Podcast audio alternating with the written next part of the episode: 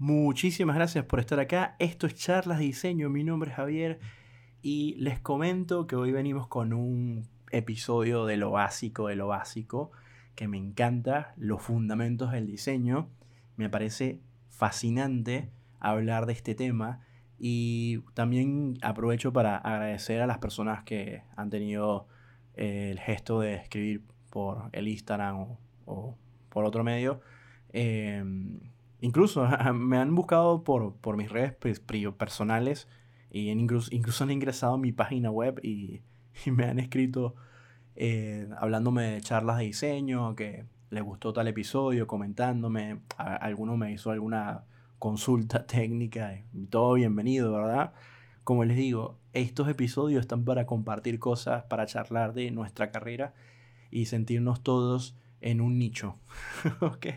Así que seis principios básicos del diseño gráfico. Me encantan los fundamentos del diseño y realmente este episodio no va a ser muy largo y quiero comentarles que esto son eh, términos eh, teóricos eh, por el cual a lo largo del tiempo lo entendí y lo considero en cada uno de mis diseños. O sea, mi cerebro cuando está diseñando y haciendo una composición, está viendo esto. Así que bueno, vamos a empezar porque son seis. Y como les dije, el episodio va a ser súper corto. Así que empezamos. El primero es el contraste, que nos ayuda a diferenciar los elementos. El segundo es la alineación, que prácticamente sería crear un orden lógico en los elementos. Luego tenemos la repetición, que refuerza la relación entre los elementos. Número 4 sería compensación, fuerza eh, los elementos para que tengan equilibrio entre ellos. El número 5 sería jerarquía, destaca la importancia de cada elemento.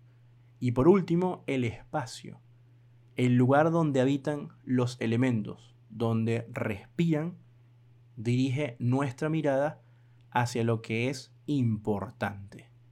Esto son los fundamentos del diseño y acá estamos hablando que todos estos términos teóricos lo llevamos en la práctica a la hora de empezar a componer, a crear nuestra composición, sea una animación, sea un flyer, un díptico, un desplegable, sea la portada de un álbum de rock metálico sea un cartel de cine, eh, un cover para YouTube. Ahí lo pondrás al juzgar, ¿no? Entonces, no hay un orden, simplemente lo debes tomar en consideración. Vamos a hablar, por ejemplo, de algo que es, yo lo podría decir la base, la base es el espacio. El espacio en primer lugar, es las dimensiones de tu archivo, lo que es tu archivo, lo que representa el uso, la utilidad. No te has puesto a preguntar que si vas a hacer una tarjeta de presentación, ¿cuál es la medida? Bueno, muy fácil. Hay gente que dice, no, 9 por 5 centímetros, 8 por 5. Otras personas lo hacen cuadrado, 5 centímetros por 5 centímetros. Bueno, ¿por qué elegir una medida? ¿Por qué hice por el estándar? Bueno, ese es el espacio. Solamente el hecho de tomar el tiempo de elegir un buen formato para tu diseño, ya estás empezando con los límites de tu espacio. Y ahí vas a poner a jugarte las reglas. De luego del espacio vienen las retículas, que son los márgenes. Vienen los sangrados. Y estás preparando todo para que esos elementos que van a empezar a, aparecer, como tipografías, imagen, iconos, eh, información el contenido, etcétera, etcétera, lleno de colores, de valores, etcétera, etcétera, empiecen a respirar y empiecen a tener un sentido completamente funcional. ¿Vale? Entonces, en todos esos elementos, tú puedes utilizar el contraste para diferenciarlo uno de otros, para generar una, una, una un orden para que el ojo humano, de manera inconsciente, vaya generando un recorrido en esa pieza que estás diseñando. Entonces tomas esos elementos y decides cuál contraste va a tener. El contraste lo puedes realizar por medio de color. Quizás si son elementos que estás diseñando, la forma puede ingresar también en eso. Luego vendría que tienes que considerar esa jerarquía de esos elementos, porque pueden ser varios, pero tienen que tener una jerarquía. Y cuando hablamos de elementos, puede ser texto, puede ser un título. Vamos a suponer que colocas una palabra que diga récord mundial muy grande. Y abajo dice, Pedro logró comerse 33 manzanas en un minuto. Entonces, claro, colocas la palabra récord mundial y eso rompe todo, ¿no? Esa sería la jerarquía, ¿no? Y, pero en el contraste jugaste que récord mundial estaba en blanco sobre fondo negro y la palabra Roberto o Pedro y se comió 33 manzanas en un minuto está en un color amarillo, pero es más pequeña la, eh, la tipografía. Récord mundial quizás está a 200 puntos tipográfico en un archivo de 300 dpi y quizás el otro está en 80, que es el título de Pedro se comió tal. Y ahí estás jugando con el contraste y con la jerarquía, ¿no? Porque decidiste, eh, decidiste generar eh, dos elementos que están ahí, pero uno va a llamar más que el otro. Y ahí donde viene también el otro juego, que es la compensación, que es la manera de forzar que esos elementos tengan un equilibrio, que convivan entre ellos, en ese espacio. Esa compensación lo puedes hacer dentro eh, con las formas. Mira el logo nuevo de Volkswagen, por ejemplo, que la W no toca el círculo en la parte inferior, que deja como un espacio. Eso es compensación. También funciona en eso, en esa teoría. ¿Vale? Entonces, también puedes lograr la repetición, que es reafirmar la relación entre elementos. Por ejemplo, quizás viene un segundo, una, una línea amarilla debajo del título que dice que Pedro se comió 33 manzanas en, en un minuto. Entonces, claro, estás repitiendo eh, un lenguaje de color para reforzar una dirección, para generar un orden de lectura. Como también el siguiente texto quizás era amarillo. Te estoy dando un ejemplo. Bueno, ustedes pueden romper los ejemplos y hacerlos como ustedes quieran. Que toda esta repetición te llevaría a la alineación.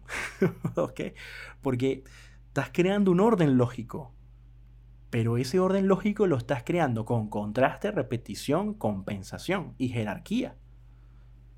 ¿Ves? Entonces por esto que son los fundamentos del diseño. Y por eso que me emociona tanto en hablarlo porque me encanta que la gente un día se siente a generar un diseño utilizando todo este conocimiento. Porque estarías argumentando absolutamente todo lo que estás poniendo ahí. Y bueno, si después viene el cliente y te dice, coloca el título mucho más grande y luego coloca el loguito, no sé qué, y te mató todo este trabajo que hiciste. Bienvenido al club. Déjalo a un lado. Eh, si te parece que está muy bueno lo que hiciste, déjalo a un lado. Ese es el que vas a subir a tu portafolio. Si lo quieres hacer así, y bueno, haz lo que el cliente te pide, porque le puedes explicar al cliente, si lo ves que es una persona abierta, mira, utilicé esto y esto y esto, y quizás lo convenzas. Si no, bueno, haz lo que, lo que te pide y ya. Acuérdate que a veces hay unos sesgos cognitivos en las personas que piensan que colocando, el logo más grande y no sé qué. Y, mira, a mí me pasa todo el tiempo. Eh, justo acabo de hacer un flyer no hace, no mucho. Los logos están, eh, son tres patrocinadores, los logos están eh, geométricamente repartidos en el mismo porcentaje de tamaño. Y no hay más espacio para colocar los tres más grandes. Y los querían más grandes. Y tú dices, pero es que se leen. O sea, y le, le dije al cliente, se lee. Se lee. O sea, le puse un ejemplo de un backing, que es una... Mira el tamaño de los logos del backing, y estamos hablando de empresas multimillonarias que pagan un dineral por estar ahí. Y mira el tamaño, y se lee. O sea, pero bueno, no, no, no, no, lo ven, quieren colocarlo más grande, bueno. Lo puse grande y se ve apretado, horrible, desalineado. Y bueno, bueno, está bien. Em, es así. ¿Ok? Esas cosas pasan. Eh, piensa que colocando las cosas grandes y que se vean, pues van a leer mejor. Y no necesariamente. ¿Ok? Así que eh, ahí se rompió la compensación, el contraste, la alineación y todo.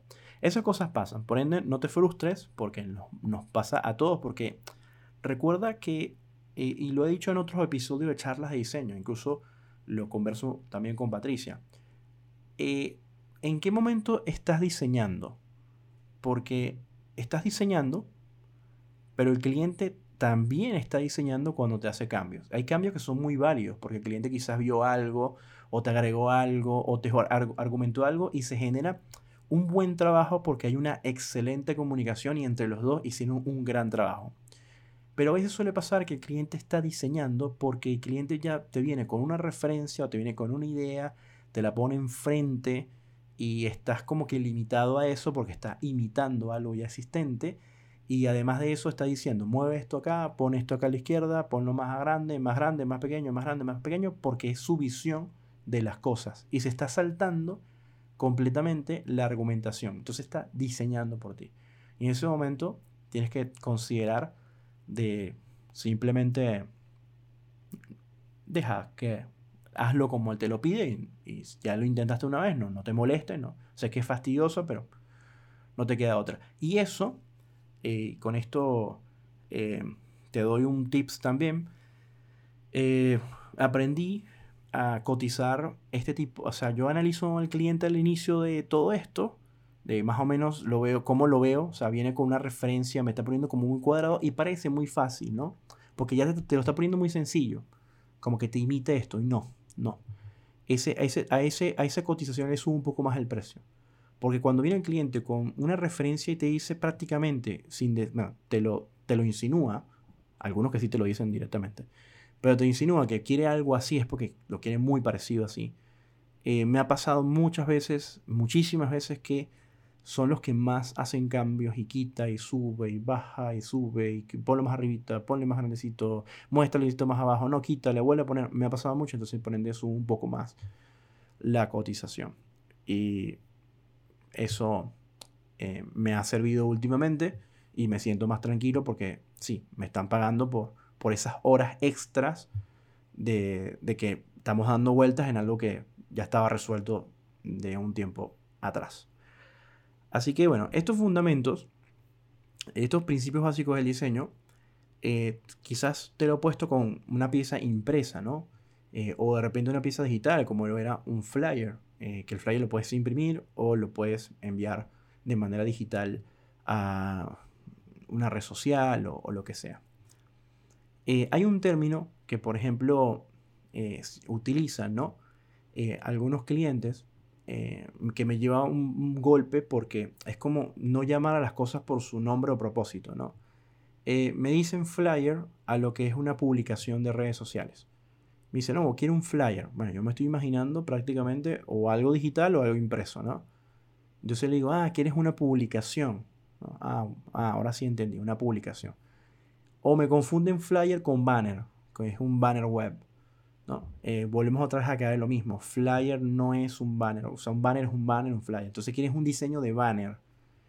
Y te comento estas cosas y tú dirás, ¿qué tiene que ver con los seis principios básicos del diseño? Bueno, el punto número 6, el espacio. Eh, nosotros tenemos que de una u otra manera educar un poco al cliente porque suele pasar que me ha, ocurrido que me dicen cuánto vale un flyer y tal, y yo le hago la pregunta, ¿eso va digital o impreso? No, digital. Y cuando vengo a enterarme es una publicación de Instagram, porque esa persona no se supo explicar. Y me ha pasado varias veces, y los precios varían en, varios aspectos. Y esa cotización la, rechazaron porque evidentemente yo había entendido mal. Y después me di cuenta que eh, en Uruguay, en Argentina, en Paraguay, era muy común que eligieran flyer eh, a ese tipo de piezas. Entonces le digo, no, eso no es un flyer. Es como le estuvieras llamando a un auto. Eh, le puedes decir auto a, una, a un colectivo. O sea, si quieres le dices auto, pero es un colectivo. Bueno, si tienes una camioneta, es una camioneta, una pick-up, que le diría en inglés. Eh, tienes un, un, sedán, tienes un auto sedán. Tienes un auto deportivo, tienes un auto deportivo. Entonces es como que hay que respetar un poco ese término porque nos confundimos muchas veces. Y tenido clientes que se lo he explicado y le siguen llamando flyer. O sea, como que, ah, es un flyer. Y no, y te lo dice, no, es que es un flyer, todo el mundo dice flyer. digo, mm, no, no, no es un flyer. Pero bueno, lamentablemente, al final digo, sí, un flyer. Te va a quedarte tu flyer. y listo, y fin de la historia, porque, como le dije, hay que tener un poco de tolerancia con esas cosas y no, no, no amargarte la vida tanto. Y ahí es donde le das el respeto al espacio, le das el respeto a decidir qué medida vas a elegir. ¿Por qué? ¿Y para qué? Eso es muy importante, por ende empieza por ese punto. ¿En qué puedes aplicar los fundamentos en diseño en, en el website? En todo. El diseño website, para aquellos que se están metiendo en este mundo, yo tengo un episodio que hablo de WordPress y doy una cantidad de, tips súper importantes con respecto a ese mundo. El diseño website eh, es, es, lo vas a dividir en dos, interfaz del usuario y experiencia del usuario. Son muy complejas ambas, son extensas. Pero para tú poder diseñar un website, tienes que tener conocimiento de editorial y conocimiento de interfaz de usuario. O sea, cómo funciona una interfaz de usuario. Por ende, por consecuencia, vas a entender qué es la experiencia del usuario. Que es decir, mira, vamos a ponerte un ejemplo. Tú diseñas una interfaz de un sistema operativo y de repente, por no hacer los estudios, te vas a dar cuenta que la gente se pierde en tu propio sistema operativo. Bueno, ahí hay una falla de experiencia de usuario. Aunque en el esquema de la, de interfaz de usuario tú digas, pero se ve, se ve bien, funciona correctamente, está ahí, pero bueno, eh, no, no hubo esa conexión o esa empatía humana. Te lo pongo así más, más eh, sin tanto tecnicismo, por ponerlo de esa manera. Entonces, cuando yo diseño para un website, hay unas reglas para el website. Eh, aunque yo tengo conocimientos de programación y te puedo hacer una página en PHP utilizando otros lenguajes de programación, HTML5, CSS, perfectamente, Bootstrap, lo que tú quieras, te puedo hacer una página. Pero utilizo un administrador como WordPress, como Shopify, que me ayuda a construir en ese administrador utilizando eh, temas, utilizando componentes para generar una tienda o una página mucho más compleja. Pero tengo que diseñar con un constructor llamado Elementor y ahí es donde tengo que utilizar lo mismo que te acabo de explicar cómo voy a hacer el esquema para que la gente vea cómo va a estar el menú, de qué tamaño van a estar el logo, eh, cuáles son los iconos, el lenguaje visual que voy a utilizar, los colores, etcétera, etcétera, generando contraste, alineando, eh, generando compensación. Vamos a suponer que utilizas tres columnas acá porque cuatro no te serviría. Eh, o generas un, blog de una columna porque es mucho mejor, porque quizás está más enfocándote en el response y bueno, en fin, y ahí usas tus fundamentos del diseño argumentando cómo van a estar distribuidos todos esos elementos en el espacio, que en este caso sería el espacio de la interfaz del usuario. ¿Cómo aplicarías estos principios básicos en la animación? Bueno, la animación es súper extensa.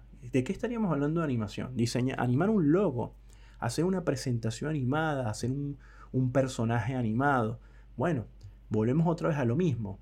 Si en este caso tienes algún personaje que quieras diseñar en un ambiente tal, ahí volvemos otra vez a la construcción, a la topología de ese personaje, eh, qué ropa elegiste, cuáles son los trazos, el tipo de ilustración que elegiste, el espacio donde ese personaje se va a interpretar porque le generaste un rol, le creaste un rol a ese personaje, es que generaste un guion a ese personaje, ese personaje tiene un lenguaje corporal, tiene un estado de ánimo, tiene una personalidad, eh, y tú dirás, bueno, pero ¿qué tiene que ver esto con los principios básicos del diseño? Bueno, eliges los colores, eliges eh, el contraste eh, de su ropa, de sus gestos, de su contextura, cómo él se desplaza en, en, un entorno que está también diseñado, eligiendo colores, generando perspectivas, distancias, etcétera, etcétera, etcétera. Y ahí tomando en cuenta de que eh, utilizando el lenguaje de que entre más, entre más simple sea todo, mm, va a ser mejor Y si, y si quieres hacer algo súper complejo, con mucho más detalles, va a llevar mucho más producción y vas a tener que meterle muchísimo más de fundamentos. Porque si tú vas a generar un escenario en 3D y tienes el poder para hacerlo, vamos a suponer que colocas un personaje en una como una especie de valle, ¿no? Un pequeño valle donde hay casitas y cosas con un camino de tierra, bueno, te vuelves loco metiendo elementos por todos lados, recargas todo eh, y sin propósito alguno, estás rompiendo todos esos fundamentos de generar una experiencia para el usuario que va a navegar en ese mundo, generando un problema con el personaje que puede estar muy bien diseñado, pero eh, no, no, tiene propósito eh, la cantidad de, de, de, objetos alrededor, de construcciones alrededor, entonces rompes todo lo que es, aunque tengas una buena alineación y quizás generes unos buenos contrastes, rompes la compensación, haces ñoña la jerarquía, entonces esas cosas, estos, estos principios te ayudan a tomar decisiones eh, para que consideres que estas, estos seis puntos son sagrados porque lo vives día a día, lo ves día a día con todo. Y ahí donde te digo, no, no, no los abandones. Trata de entenderlos y hazlos como un hábito. Y búscate ejemplos. Coloca en Google fundamento, pon contraste. ¿Qué es el contraste? ¿Qué es la animación? Y te ves los, los ejemplos. ¿Dónde puedes aplicar, por ejemplo, esto en, un, en, una, en una fotografía? Bueno, vamos a suponer que, que, una, que tomar fotografías es de repente pararte y tomar una foto conceptual, documental, pero vamos a suponer que produces tus propias fotos, te buscas un modelo, una modelo, eh, te buscas un escenario, te buscas una historia y las fotografías. Entonces eliges a generar encuadres, porque tomas el espacio nuevamente, generas una configuración de cámara donde vas a crear unas dimensiones, vas a utilizar eh, el triángulo famoso ese que, tenemos eh, los fotógrafos. No, sé si has visto, te conoces ese triángulo. Si te gusta la fotografía y estás de repente interesado, interesada en, en iniciar, por ponerlo de esa manera, en el mundo de la fotografía, estudiar lo que se llama el triángulo de la exposición. Entonces tú cuando vas a configurar la cámara, el triángulo de la exposición tiene que ver con la profundidad de campo, que tiene, se trabaja por mediante el diafragma, el movimiento, que es la obturación, y el ruido, que es el ISO. Entonces en ese triángulo tú eliges la configuración basado en lo que quieres. Todo eso es un principio básico. Estás tomando las configuraciones basadas en un espacio, que son las dimensiones de la cámara, de lo que te produce la cámara en su, respaldo digital, y todos los elementos en la composición que quieres plantearte, porque es una fotografía que estás completamente trabajando, eh, no, es, em, no es una fotografía documentativa que captaste en un momento al azar, no, no. Bueno, ahí empiezas a generar compensación, jerarquía, etcétera, etcétera. está súper, súper interesante porque yo lo he hecho tanto en video como también lo he hecho, eh, eh, es fascinante, lo he hecho tanto en video como en, vamos a decirlo, eh, en imagen estática. Tomando en cuenta, por ejemplo, en el espacio, que es, lo que más me gusta trabajar, prepararlo, lo que es el golden, el, el espiral dorado, trabajar la diagonal, la L, la S. Busca todos esos conceptos que estoy diciendo. Mira, se llama ejemplos de composición. Tienes la ley de los tercios, por ejemplo. Esto lo trabajo en el espacio. La, ley de los tercios. Busca así en Google. Ley de los tercios. El espiral dorado. Búscate ejemplos de espiral dorado. Búscate ejemplos de diagonales. Búscate ejemplos de la, de la forma de la L. estamos hablando de ejemplos de composición. Eh, tienes que poner ejemplo de composición, pirámide. Ejemplo, eh, ejemplo de composición, eh, la S curva. ejemplo de composición, la, la L de forma. Y así. Luego, una cosa que me encanta es, quieres trabajar el espacio en positivo, quieres trabajar el espacio en negativo, quieres trabajar, por ejemplo, cosas más complejas como este tipo de, composiciones que te voy a mencionar ahora, que es una locura, eh, déjame recordar, mira, tienes una composición, ahora que recuerdo, que se llama, eh, bueno, el, triángulo dorado, el cruce, el circular, el radial, eh, tienes también el, el túnel, que le llaman así. Busca lo que te acabo de decir, ves los ejemplos, son espectaculares. O sea, cómo, cómo elegir una imagen, cómo llevar al ojo humano generando una composición visual. Eh, trabajas con Photoshop, estás haciendo un flyer, tienes que elegir una imagen, no sabes cómo trabajarlo. empiezas a trabajar el Golden Section, por ejemplo, que es la sección dorada. Yo generé un cover para una película de Dragon Ball que están haciendo un grupo acá en Argentina. Eh, generé un cover hecho con Golden Section y puse la retícula ahí en mi portafolio, en mi web, con el Golden Section, donde argumento de dónde salen todas las alineaciones. Eso me apasiona y me fascina. Y me fascina porque el cliente conoce de este tema y me lo exige como, como que me dijo, ponle el nivel que yo lo pago. Pon, el nivel profesional, da el todo por el todo, cada cosa justificada. Y ahí le pones el alma y corazón. Y esto no es ideológico lo que te estoy contando. Vale. Em, también, bueno, puedes eh, generar eh, otros tipos de conceptos como, como que dice eh, el poder del, del 3, por ejemplo, el poder del 3, que son los tres elementos, los tres elementos, la debilidad del 2, ¿ok? O sea, que son, que son otros conceptos que tienen que ver con composiciones que estamos hablando del espacio, pero a su vez son conceptos ya prehechos, que ahí donde mezcla los principios básicos como el contraste, la jerarquía, etcétera, etcétera. Pero ya te lo ponen como ejemplos. Ahí te lo ponen como ejemplos. Yo, voy a, yo lo que voy a hacer es que cuando tenga un tiempo voy a subir eh, esto, esto a, la cuenta de Instagram para que, para que, se, para que lo puedan ver. Eh, tenemos también el tema del C-shape, por ejemplo, que es lo que le llaman. Yo me sé todos estos conceptos en inglés, es muy más fácil. Pero bueno, es como la C-forma, la B-forma, que es como. Bueno, la, la B-forma es muy perspectiva. Vamos a suponer que te pones en una calle donde está llena de edificios y tomas la foto en el medio de la calle, claro, eso es una B-forma. Ese es el diseño de B-forma. Luego tengo el desbalance, el balance, el doble diagonal. Y el doble diagonal también es algo súper interesante. El balance también, que eso tiene que ver con la ley de los tercios, que es la sección dorada. Eh, etcétera, etcétera.